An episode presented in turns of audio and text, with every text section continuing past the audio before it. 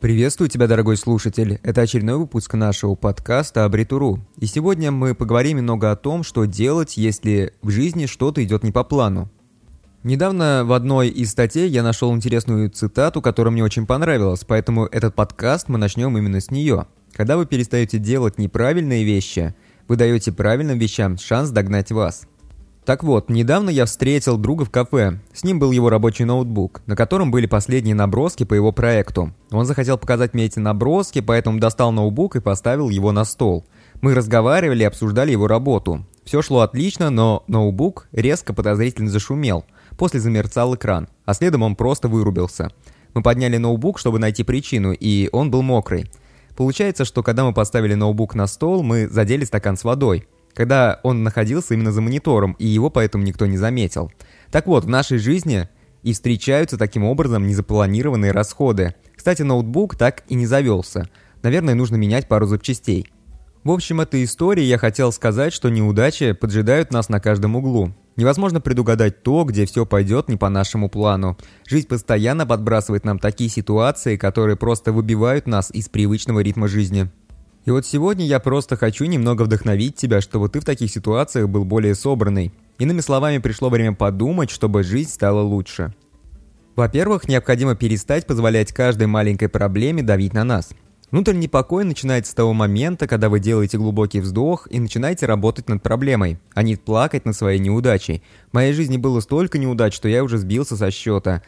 И даже как-то раз, основываясь на своем личном опыте, я написал статью, которая содержит 9 отличных способов прийти в норму после череды неудач.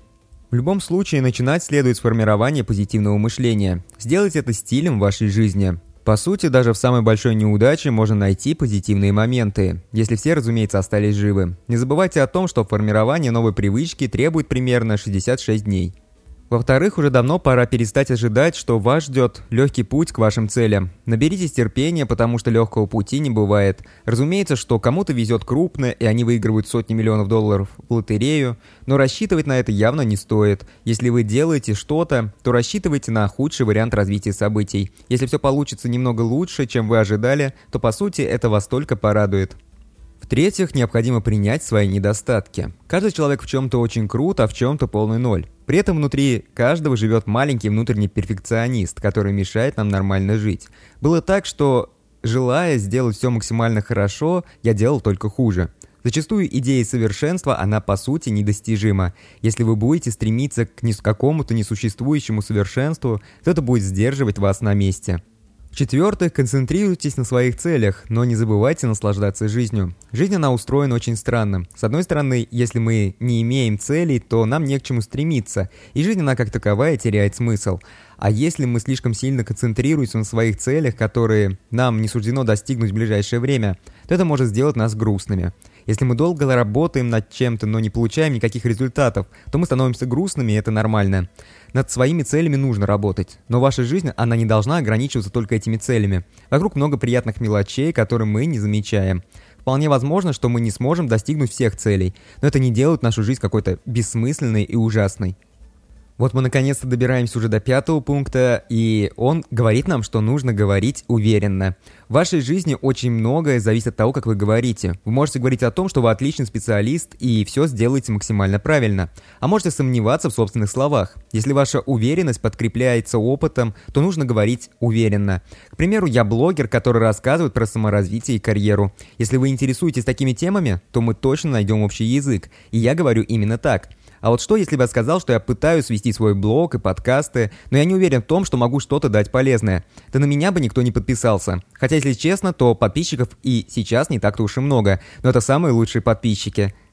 Итак, итог. Если вы хотите что-то сказать, то говорите уверенно. Если вам нужно донести до кого-то информацию, то не нужно мямлить. Мысли нужно выражать четко, уверенно и понятно. Шестой пункт говорит нам о том, что нам уже пора перестать ожидать, что все будут такими же добрыми, как и мы относимся к ним. Вы будете очень разочарованы, если будете ждать от людей какой-то взаимной доброты. Друг, я тебя расстрою, но вообще не у всех людей есть такое же классное сердечко, как у тебя. У некоторых людей нет ни души, ни сердца, и, как правило, это наиболее успешные люди. Будь добр, но не жди взаимной доброты и помощи. Если ты что-то делаешь, то делай это без всяких ожиданий получить что-то взамен. Обговаривай все на берегу еще до того, как ты отправляешься в путешествие, если ты что-то хочешь получить взамен. И вот наконец-то мы подошли к седьмому пункту, который является последним. И он нам говорит, что пора расслабиться и хорошенько повеселиться. Иногда мы придаем слишком большое значение тому, чтобы контролировать все аспекты своей жизни. Иногда нужно просто расслабиться и идти по тому пути, по которому нас ведет наша жизнь. Возможно, что именно так вы станете замечать больше приятных неожиданностей в вашей жизни. Большими радостями в жизни являются неожиданные сюрпризы, которые мы даже не могли думать, что вот-вот их получим.